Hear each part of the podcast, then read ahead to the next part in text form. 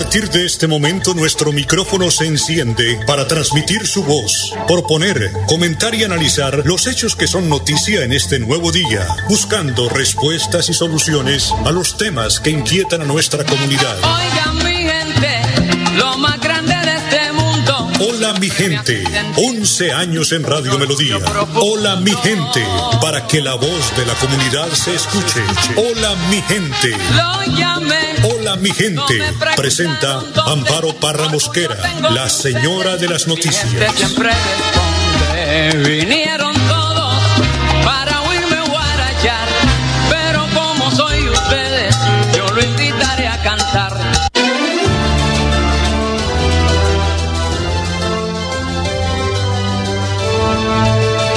A partir de este momento nuestro micrófono se enciende para transmitir su voz, proponer, comentar y analizar los hechos que son noticia en este nuevo día, buscando respuestas y soluciones a los temas que inquietan a nuestra comunidad. Oigan mi gente, lo más grande de este mundo. Hola mi gente, 11 años en Radio Melodía. Hola mi gente, para que la voz de la comunidad se escuche. Hola mi gente. Lo llamé. Hola mi gente, presenta Amparo Parra Mosquera, la señora de las noticias. Colombia, oh Colombia, ¿qué está pasando? ¿Cómo creces con tanto dolor y guerra? Sin motivo nos estamos alejando de la paz y los bambucos de mi tierra. La música de mi pueblo están cambiando. 8 de la mañana, dos minutos. Oyentes de Hola, mi gente, muy buenos días. Les saludo hoy jueves 29 de julio. Al cumplirse los tres meses de el paro, hubo en la tarde de ayer una nutrida manifestación que se dio en orden y fue pacífica hasta que llegaron a la UI. Como ciudadanos de bien, es nuestro deber hacer un llamado a los jóvenes que marchan en horas de la tarde en Bucaramanga para que dejen de violar los derechos humanos de los habitantes de la capital santanderiana, especialmente los residentes de los barrios aledaños a la UIS. Son, eh, pues, estos vándalos han convertido en verdaderos campos de batalla esta zona. En barrios como San Alonso, la universidad y otros aledaños a la UIS hay casas de ancianos, de reposo, están siendo afectadas, primero por los artefactos explosivos que hacen estallar estos jóvenes hasta altas horas de la noche y el accionar de los gases del el. Ayer anoche, paso a paso en la página de la eh, de la de la de la policía se estaba informando. Empezó a las ocho, dos minutos, nuevamente con bombas incendiarias artesanales, piedras y alimentos contundentes. Un grupo de personas realizó acciones violentas frente al estadio. Esto era minuto a minuto que ellos enviaban información, aparte de ello videos de lo que estaba ocurriendo allí. A esta hora un grupo reducido de jóvenes con capuchas lanzan bombas molotov contra los uniformados, buscando algún tipo de confrontación. Encapuchados amarraron de un poste, óigase bien, de poste a poste, una peligrosa cuerda metálica con objetivo de generar daño a los motociclistas que pasaban por inmediaciones del barrio La Universidad. Por eso estaban alertando a la comunidad para que evitaran esta clase de accidentes. A, las once y cuarenta de la noche dice la policía a esta hora con escaleras y sogas encapuchados intentan derribar una de las principales cámaras de monitoreo de seguridad del barrio La Universidad. Eh, pues ya hubo la declaración del señor eh, de, de, la policía y también de la, doctora Melissa Franco como secretaria de eh, gobierno de del interior del municipio de Bucaramanga. Estaba mirando aquí este video y concentrada ahí. No hay derecho. Yo creo que tenemos que ponerle punto final a estas confrontaciones. A estos señores que buscan provocar a la policía, porque eso es lo que ellos hacen, buscar cualquier tipo de confrontación y seguir atentando contra los bienes públicos, contra la misma comunidad, porque el hecho de que ellos estuvieran amarrando una cuerda metálica de poste a poste para que pasara algún motociclista y lo que ocurrió en Bogotá, que uno de los motociclistas que pasaba por ese lugar murió, eso lo están haciendo. Y no podemos aceptar estas barbaridades. Y ellos son los que provocan la fuerza pública. Eso está demostrado, eso está evidenciado, lo hemos visto desde los edificios altos, cuando ellos caminan. Primero meterle candela a los bancos, ¿sí? Ellos buscan la forma de meterle candela para que llegue la fuerza pública, porque para eso es la fuerza pública, para salvaguardar la vida, bienes y honras de los ciudadanos. Tiene que actuar. Y eso es lo que está pasando, lamentablemente. Y cada que hay una marcha de esta, por, eso digo, la gente de bien marchó y se fue para su casa. Y el vándalo queda ahí haciendo males, atentando contra la misma humanidad. ¿Qué clase de gente están formando? ¿Qué clase de gente se está formando? ¿En manos de quién va a quedar este país? ¿Mm? Eso es lo que tenemos que analizar. Bueno, pasemos a cosas mejores. 8 de la mañana, 6 minutos. Hoy es el Día Internacional del Tigre. Durante la cumbre del tigre que pues tuvo lugar en Rusia en el año 2010, año del tigre según la cultura china, se decretó que cada 29 de julio se celebraría el Día Internacional del Tigre. Esta iniciativa surgió por el entonces primer ministro de Rusia, hoy en día presidente del país, Vladimir Putin, quien, quien congregó a los líderes de los 13 países más potentes, pues que aún cuentan con población de tigres en estado de libertad, protegerlos. Pero está esa canción, ¿recuerdan? Lo que quieres que me coma el tigre, que me coma el tigre. Qué canción tan bacana y qué cuánto la bailamos. Y de lo glorioso pasemos a lo doloroso, porque muere Johnny Buenaventura, la voz que hizo famoso el tema Patacón Pistao. Johnny Buenaventura inmortalizó en su voz esta canción, un tema de 1985 que rápidamente se popularizó en América Latina. También fue responsable de otros grandes éxitos como Capullo, Sorullo y Vitaste, La Resbalosa, entre otros. El legendario merenguero dominicano falleció este miércoles a los 81 años víctima de un infarto al corazón, según informó su familia a los medios de prensa. Son las 8 de la mañana, 8 minutos y para las 9 de la mañana de hoy, 29 de julio, está prevista la salida de la carrera masculina de la primera etapa de la Vuelta al Gran Santander que partirá desde la plazoleta del municipio de Barranca Bermeja para culminar en el Cerro del Santísimo. Esta información que voy a leer la trae Vanguardia.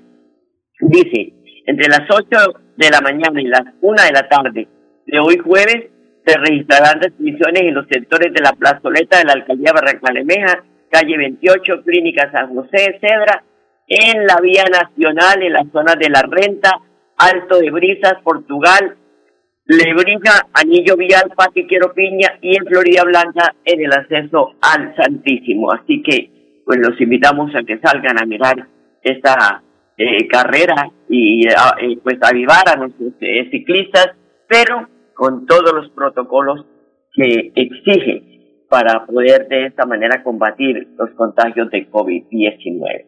Como siempre, Donando Fotero en la edición y musicalización de este su programa Hola mi gente. Vamos a una pausa y ya regresamos. Prevenga enfermedades como sarampión o rubeola vacunando a sus pequeños en edades de 1 a 10 años. La Secretaría de Salud Departamental invita a los padres de familia a que acudan con sus niños a la IPS o centro médico más cercano de su hogar. La vacunación trasciende barreras y es gratuita en los 87 municipios de Santander. Siempre adelante, siempre Santander. De lunes a viernes a las 8 de la mañana, Amparo Parra Mosquera dirige y presenta Hola mi gente Hola mi gente. Creamos el puente que construye la comunicación para que nuestras comunidades sean escuchadas y encuentren respuesta a sus inquietudes y necesidades. Hola mi gente. Año 11 en Radio Melodía. Periodismo al servicio de la gente. Dirige Amparo Barra Mosquera, la señora de las noticias. Eres bella, dulce, grande y soberana de orquídeas, mares y ríos, valles, llanuras, montañas. Todos los climas reflejan la grandeza colombiana. Falta el del entendimiento que lesiona tus entrañas. Quisiera encontrar, Quisiera encontrar como la otra vez, como la otra vez senderos de gloria. 8 de la mañana, 10 minutos. El padre Luis Asano nos habla hoy de las opciones de vida. Escuchémoslo. Mateo 13 del 44 al 46. Opción de vida. Lo primero que vemos es tesoro en un campo. Y tu vida implica una búsqueda. Lo que buscas está aquí, en este mundo. Pero exige de vos la seriedad de buscarlo. Busca tu felicidad. No te quedes así con las manos vacías, ni tampoco esperes que venga todo por sí solo. Soltate y salí. Busca a Dios y busca eso mismo que te hace feliz, que te da paz, que te hace sentir bien, eso que te llena. Lo segundo es que tenés que estar lleno de alegría. Al tener a Jesús y saber por dónde va el camino de tu felicidad te llena de alegría y de entusiasmo. La alegría es el eje de la paz interior que logras tener. Un corazón lleno de paz permanece alegre, porque alegría y paz son las señales de que tu caminar va por ahí. Hoy, de lo que estás haciendo y viviendo, ¿te da paz? ¿Te llena de alegría? ¿De entusiasmo? Por eso el último eje es negociante. Saber y aprender que en la vida uno debe ponerse cierta jerarquía de valores. El saber que vos vas armando un ritmo, pero que de vos exige dejar de lado algunas cosas y adelantarse más a otras. Por eso aprende a dar valor a cada cosa según lo que te lleva más o menos al objetivo que vos tenés. Dios nunca te deja, pero te advierto que cuando lo conoces verdaderamente, a Él no lo dejas más. Que Dios te bendiga, te acompañe y te proteja, en el nombre del Padre, del Hijo y del Espíritu Santo. Que Dios te bendiga. Cuídate. Gracias, Padre. 8 de la mañana, 12 minutos. Otros 675 nuevos contagios y 15 fallecimientos por COVID-19 en Santander reportó este miércoles el Ministerio de Salud. Los contagios continúan incrementándose en el departamento. ¿De qué vamos a seguir cuidándonos? Porque pues hay muchas personas que, muchos hogares que están de luto por el fallecimiento de uno de sus seres queridos, a veces dos, a veces tres. Conocemos amigos que se fueron jóvenes, gente que de verdad les servía a la sociedad, pero lamentablemente se contagiaron. 8 de la mañana, 13 minutos. En Colombia ya se han aplicado casi 26 millones de vacunas anticoronavirus, anuncia el Ministerio de Salud. Cerca de 11 millones 600 mil colombianos ya completaron su esquema de vacunación contra el COVID. La alcaldía de Florida Blanca intensifica jornadas de vacunación en el sector rural. El campo florideño es un eje fundamental en la agenda de reactivación económica del alcalde Miguel Moreno y para garantizar la salud y el bienestar de las familias agricultoras se adelantan intensas jornadas de vacunación en las veredas del municipio. Más de 350 personas de las veredas Casiano, Agua Blanca, Rosa Blanca, El Echale, Bericute fueron vacunados durante las visitas que realizó recientemente la clínica Guane en estos sectores. Además decir que Colombia recibió este miércoles un nuevo lote de más de 440 mil vacunas, dosis de vacunas contra el COVID de los laboratorios Pfizer. Los biológicos hacen parte de las negociaciones bilaterales del gobierno nacional con la farmacéutica. El viceministro de Salud y Protección de Servicios, Luis Alexander Moscoso, explicó que las vacunas se destinarán para la aplicación de segundas dosis de quienes recibieron la primera inmunización con este laboratorio. El viceministro de Salud invitó a todos los ciudadanos para que se presentan a los puntos de vacunación para poder tener esta segunda dosis que es vital para poder garantizar una mayor inmunidad. De igual manera, resaltó que estas vacunas serán distribuidas de tal manera que entre jueves y viernes estén en todo el territorio nacional. Moscoso destacó que con este lote de vacunas contra el COVID-19, el país ha recibido un total de 35 millones 814 mil 754 dosis de todos los laboratorios, incluyendo dos millones cien mil adquiridas por el, sector privado y seis millones en donaciones del gobierno de los Estados Unidos. Ocho de la mañana, quince minutos, una pausa, ya regresamos.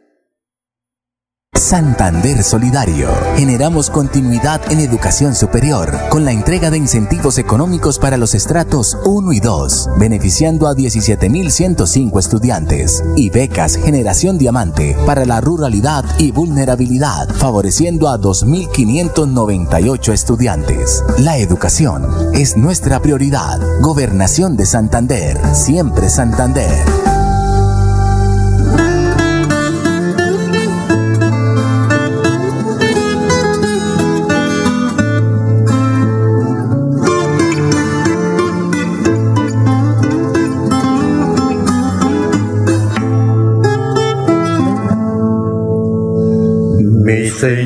Rosario, muy buenas noches. Ábrame usted su tienda solo un momento, porque vengo cansado desde muy lejos. 8 de la mañana, 16 minutos. Richard Aguilar renuncia a su curul en el Senado tras su captura, luego de que se conociera en las últimas horas la captura del senador por el Partido Cambio Radical, Richard Aguilar. El congresista confirmó su renuncia al Congreso de la República. En una carta enviada al presidente del Senado, Juan Diego Gómez Jiménez, Aguilar aseguró que la decisión obedece a la medida de aseguramiento de detención preventiva que imputada imputada por la Sala Especial de Instrucción de la Corte Suprema de Justicia dice que me impide continuar con el normal desarrollo de mis deberes y funciones. Y ese tema pues ya pasará ahora a la fiscalía por la renuncia, no tiene eh, fuero de congresista. Y desde hoy, 29 de julio y hasta el 12 de agosto, estará disponible el subsidio Colombia Mayor para más de 1.650.000 adultos mayores vinculados al programa participantes podrán reclamar 80 mil pesos correspondientes al ciclo 7. Así lo confirma la directora de Prosperidad Social, Susana Correa Borrell. Como gobierno desde Prosperidad Social continuamos trabajando para garantizar que en medio de esta pandemia y todos los efectos que ha traído en la población con mayores carencias, los más de 1.7 millones de beneficiarios del programa Colombia Mayor puedan recibir los recursos mensualmente. Por eso hoy les informamos que desde el 29 de julio hasta el 11 de agosto estará disponible el pago correspondiente al mes de julio por 80 mil pesos a través de su red y aliados. Recuerden que para cobro a través de un tercero autorizado, el poder debe estar autenticado ante juez o notario. Invitamos a todos nuestros adultos mayores que vayan a cobrar estos subsidios, respetar todas las medidas de bioseguridad para que juntos sigamos cuidándonos. Son las 8 de la mañana, 18 minutos, entonces a cobrar los que tienen este subsidio para que pues eh, eh, puedan de esta manera eh, tener los recursos. Ir acompañaditos los abuelitos, ¿no? 8 de la mañana, 18 minutos, el secretario de Infraestructura Departamental, Jaime René Rodríguez, advirtió que los recursos asignados por el gobierno nacional al pacto funcional fueron destinados para la construcción de siete proyectos nuevos. Se ha terminado este consejo directivo del Pacto Funcional Santander, donde hay buenas noticias para el departamento. 138 mil millones que se han incluido a este pacto funcional en obras de mitigación para los municipios de Málaga, Girón, Bucaramanga y San Gil, como también la construcción del Palacio Municipal del municipio de Matanza. 138 mil millones que se adicionan a este pacto para completar así más de 1.9 billones de inversión del gobierno nacional y el gobierno departamental. Es gracias al agradecimiento al presidente eh, por la inclusión de este importante recursos, también al director nacional de planeación y la gestión del señor gobernador para que estas importantes obras vengan al departamento de Santander a través del pacto funcional. Son las 8 de la mañana, 19 minutos, una pausa, ya regresamos. En Santander ya iniciamos el calendario escolar del segundo semestre de 2021. Más de 141 mil estudiantes de preescolar, básica primaria, secundaria y media están listos para regresar a las aulas. Avanzamos por un regreso seguro a la presencialidad. Siempre adelante, siempre Santander.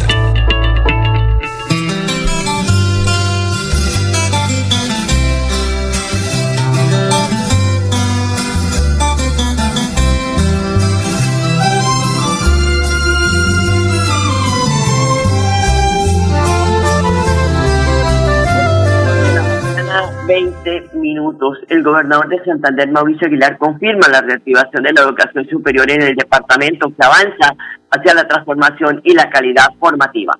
El Consejo Superior de, la Universidad Industrial de Santander eh, había aprobado la construcción de estas eh, aulas híbridas, aulas que van a permitir que de manera presencial o de manera virtual nuestros estudiantes puedan retornar eh, a las clases y que de una u otra manera se está cumpliendo con los aforos, con todas las normas eh, que da el Ministerio de, Salud, el Ministerio de Educación, pero lo más importante es que a partir del, 2 de agosto volveremos a ver a nuestros estudiantes, eh, empezando también por los de, primeros eh, semestres que no habían tenido la oportunidad de venir a la universidad mientras se hace toda esta inducción y a partir de, del 9 ya de manera general puedan estar en, todas las sedes, pero cumpliendo ese pico y cédula, por decirlo así, que con el último dígito par o impar eh, del el último dígito del carnet puedan venir unos un día y los otros al otro día. Y eso nos va a permitir que también puedan estar desde sus casas conectados y los profesores estén enseñando de manera presencial o de manera virtual a todos los estudiantes. Yo creo que esto es un algo de, de, de sentirnos muy orgullosos los santanderianos, los estudiantes de la Universidad Industrial de Santander, Aquí hay 426 aulas híbridas que no las tiene cualquier universidad. Y hoy la Universidad Industrial de Santander está dando ese gran ejemplo, ese gran salto a la tecnología, a la virtualidad y sobre todo que esta manera está para quedarse en las aulas de clase en las instituciones y yo creo que la Universidad Industrial de Santander ha dado ese gran salto para que las aulas híbridas sean la alternativa para nuestros estudiantes. Muchos son de la provincia, muchos son eh, de municipios eh, lejanos pues van a poder estudiar desde sus casas o quienes también puedan estar aquí de manera presencial les va a facilitar. Yo creo que ese es un gran salto y la Universidad Industrial de Santander en este tiempo de pandemia, a pesar de las dificultades, creo que se ha venido preparando para ser una de las mejores universidades de, del país y, del mundo con todo este, todas estas eh, metodologías que se ha venido implementando y creo que para eso estamos trabajando. 8 de la mañana, 23 minutos, pero la delegada de la ministra de Educación ante el Consejo Superior de la UIS, Ana Milena Gualdrón, afirmó que la Universidad Industrial de Santander es un referente a nivel nacional en la modalidad híbrida. Yo creo que la UIS es un referente a nivel nacional en esta modalidad híbrida. Las eh, aulas, como lo hemos visto el día de hoy, creo que están dispuestas para que los jóvenes vuelvan a las clases Estamos eh, a nivel de todo el país retornando a la presencialidad con alternancia, como lo hemos dicho, de manera segura, manteniendo todos los protocolos de bioseguridad. Son las 8 de la mañana, 23 minutos, y esto es Hola mi gente. Por su parte, el rector de la UIS, Dan Porras, destacó que en las primeras semanas de 2021 se entregarán más obras de infraestructura que mejorarán la calidad del ecosistema educativo. Sí, en el tiempo de pandemia, la universidad, liderada por el Consejo Superior y por el Consejo Académico, emprendió el aprovechamiento de esa temporada para reforzar, modernizar las instalaciones que bien se ameritaban hacerlo eh, porque iban sobre todo al servicio de la comunidad estudiantil y académica de toda nuestra institución. Es así como intervenimos en la visita de hoy, nos pudimos dar cuenta varios, varios eh, infraestructuras, destacando en este instante de tiempo el edificio de aula de Camilo Torres y el edificio de bienestar estudiantil. En todas las infraestructuras de la universidad que en pandemia estuvimos, tuvimos eh, en media mayor a 500 personas que estaban laborando en estas obras. Obvio, no solamente son estas obras que visitamos, sino tenemos dos o tres obras más que seguramente al final del año, al principio del año entrante, también los estaremos invitando a que visibilicen eh, la construcción de esta infraestructura dentro del ecosistema de educación, innovación e investigación que estamos eh, integrando en la universidad. El Consejo Académico estableció un calendario que permite que el 2 de agosto sea el inicio formal o el inicio de actividades académicas, pero tenemos una semana previa ese 2 de agosto, que inicia mañana, lunes, con el fin de que se haga una semana de inducción y consensos entre profesores y estudiantes en torno a esta nueva modalidad híbrida, dado que es la primera vez que se va a implantar en nuestra institución y queremos empezar como prendiendo motores. Sí, señor, eh, eh, digamos que estamos hablando de es hora de volver. El retorno a los campus eh, de las diversas sedes de la universidad que han sido precisamente intervenidos, no solamente en la parte de infraestructura física, sino tecnológica y de servicios, con el fin de prestarle a la comunidad estudiantil un escenario, un espacio, un ecosistema que les permita formarse en este nuevo escenario que estamos viviendo, que es tratar de construir entre todos países. Gracias, ingeniero Hernán, por, eh, por, por todo lo que ha hecho por la Universidad Industrial de Santander. Y Vanguardia trae una información que nos dice que Santander iniciaría hoy la aplicación de la vacuna moderna. Dice que estará recibiendo el mayor porcentaje de este primer lote. Inicialmente se inmunizarán a los de 30 años y se espera que la próxima semana se avance con los de 25 años y solo el 17% de la población de 40 y 44 años se ha vacunado en el departamento. Así que a vacunarse, no se ponga a, oír cosas de personas que no saben, que no conocen la ciencia, que no conocen cómo se hace una vacuna y que empiezan a hablar de barbaridades y no están de verdad conscientes de que la vacuna les puede proteger su vida. La mayoría de personas que han muerto en los últimos meses han sido personas que no llegaron a la UCI vacunadas. 8 de la mañana, 26 minutos. a ustedes, amables oyentes, muchas gracias por su sintonía. Los dejo con la programación de Radio Melodía y hasta mañana. Los quiero mucho. Hola mi gente, hola mi gente, hola mi gente, hola mi De lunes a viernes a las 8 de la mañana. Hola mi gente, un compromiso diario con la comunidad, un micrófono abierto para el pueblo. Conduce Amparo Parra Mosquera, la señora de las noticias.